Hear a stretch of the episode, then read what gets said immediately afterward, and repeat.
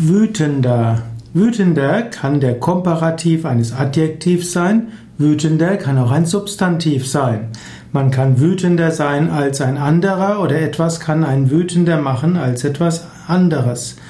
Und natürlich, man kann auch ein wütender Mensch sein. Und wenn man einem Wütenden begegnet, ist es gar nicht so einfach.